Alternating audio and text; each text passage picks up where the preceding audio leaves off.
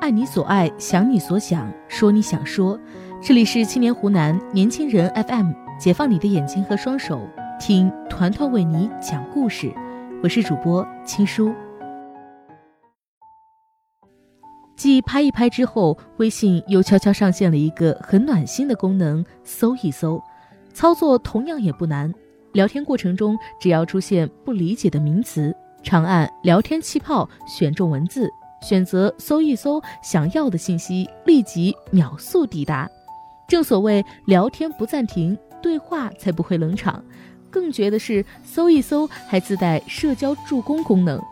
比如朋友跟你聊最近的电影，刚好这一阵子你比较忙，不知道影院正在上映什么影片，没关系，只要在聊天框中打出电影，搜一搜会立即将近期热门电影传送过来，原本就此打住的对话又可以接下去了。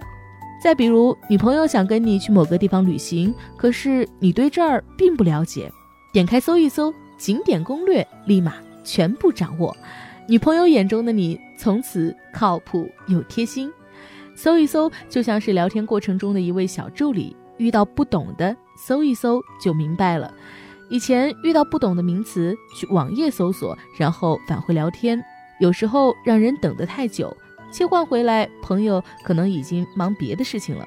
现在只要动一动指尖，就能 get 朋友的意思，沟通没有障碍，聊天也能继续下去。有人说，自从有了搜一搜，大大增进了人与人之间的关系。那些被时间、空间、年龄拉远的情感距离，被搜一搜慢慢消解。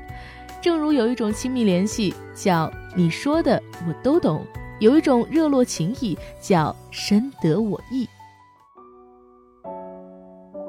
那个想要了解你的人，快到中秋了，上网的时候看到这样一个话题。你有多久没有跟父母聊天了？底下留言过万，网友纷纷诉说跟父母之间存在的代沟。有人吐槽跟妈妈的聊天，你说比心，妈妈以为你要比心；你又说要吃土了，妈妈说有饭不吃，为啥要吃土？原本热情的聊天，最后总以尴尬收场。不知道从什么时候起，我们跟父母开始变得无话可说。上次回老家跟奶奶聊天，奶奶问我：“孙女啊，你上班那么忙，都吃什么饭呀？”我说：“奶奶，我们都点外卖。”奶奶接着说：“在外面卖什么好吃的？”我说：“奶奶不是在外面卖，是点外卖。”哎，跟您说了，您也不知道，就是无意中的一句话，没想到奶奶上心了。后来妈妈给我打电话说，奶奶为了知道外卖是什么意思，把那本老板字典翻了个底儿朝天，也没有找到答案。那一瞬间心里特别内疚，亲人想要的不过是想跟你说说话，却因不懂你在说什么而遭到嫌弃。其实说什么不重要，跟你说才重要。还有一件小事让我很不是滋味儿，妈妈跟我聊天的时候都会变得小心翼翼。甚至还蹩脚地用一些最近流行的词汇。原来那么泼辣、有主见的妈妈，有一天开始变得顺从、讨好，只为了跟上女儿的脚步。我们总是热衷于追逐最流行的事物，面目模糊地奔走在生活之间，却忘了离我们最重要的人近一点，没有耐心等一等最爱我们的人。还记得吗？小时候，他们对我们的愚蠢问题都是有问必答；长大后，我们对他们的不解困惑却经常爱答不理。尽管他们想尽各种办法追赶，但最后还是无能为力。随着我们一天天长大，身影也越来越远，他们被甩在身后。或许我们总任性的以为来日方长，他们会一直等在原地。却忘了时间不等人，转身即天涯。如果相聚的时间太短，做不到时刻相伴，那就让每次聊天的温度热络一些，心的距离再近一点。千万别冷落了那些用笨拙的方法去了解你的人，千万别伤害了真正爱你的人，那才是留下了遗憾，落下了伤心。那个主动联系你的人。《琅琊榜》里有一句台词非常经典：“世间有多少好朋友，年龄相仿，志趣相投，原本可以一辈子莫逆相交，可谁料到旦夕惊变，从此后只能眼睁睁的看着天涯路远。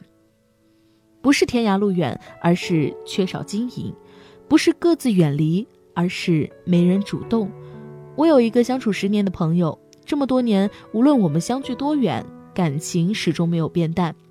很多人问我相处的秘诀，我的答案很简单，三个字：常联系。最近他换工作到别的城市，不能经常见面了。我俩每隔几天就会在聊天软件上聊几句。我跟他说有个新出的化妆品特别好用，问他用过没有，觉得怎么样？他没听说过。然后谈话就到这里。没有再继续聊了，没想到过了几天，我居然收到了匿名的快递，打开一看，就是那款化妆品。原来我说完那款化妆品之后，他搜一搜了这个牌子，发现确实好用，值得入手，于是立马下单，给我也网购了一份。真正在乎你的人会注意你每一个小变化，这样产生的每一段距离都会及时被追赶与消解。所以这么多年，尽管相处再久，相隔再远，我和他的感情不仅没有变淡，反而历久弥新。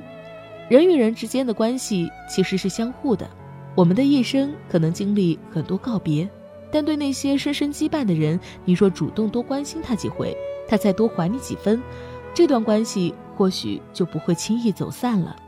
有这样一段话：人到了一定年纪。就不会那么喜欢呼朋唤友了，更愿意重视那些主动联系自己的人，愿意陪伴那些心里真正有自己的人。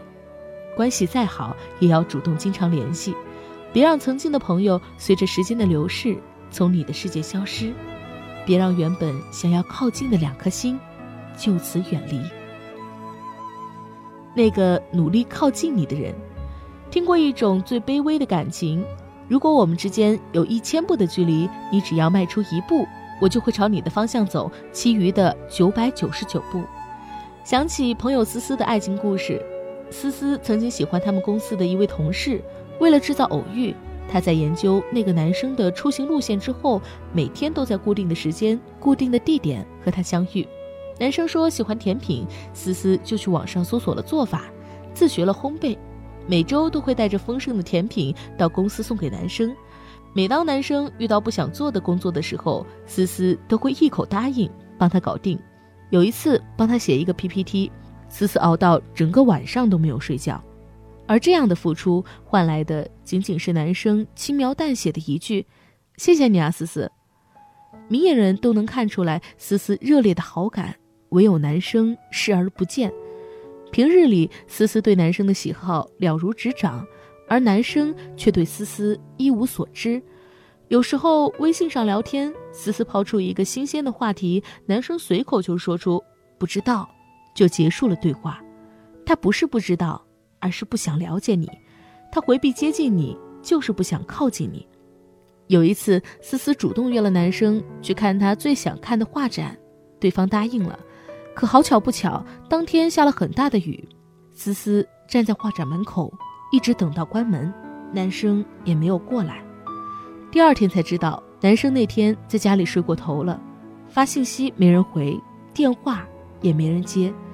经过这件事，思思终于明白，不是所有的喜欢你，都会换来一句“我也是”，不喜欢你的人才会拒人于千里之外。才会每次让你的希望都落空，而真正爱你的人，怎么舍得让你千山万水的跋涉去爱？他们会奋不顾身的跑着去拥抱你。所谓所爱隔山海，山海皆可平。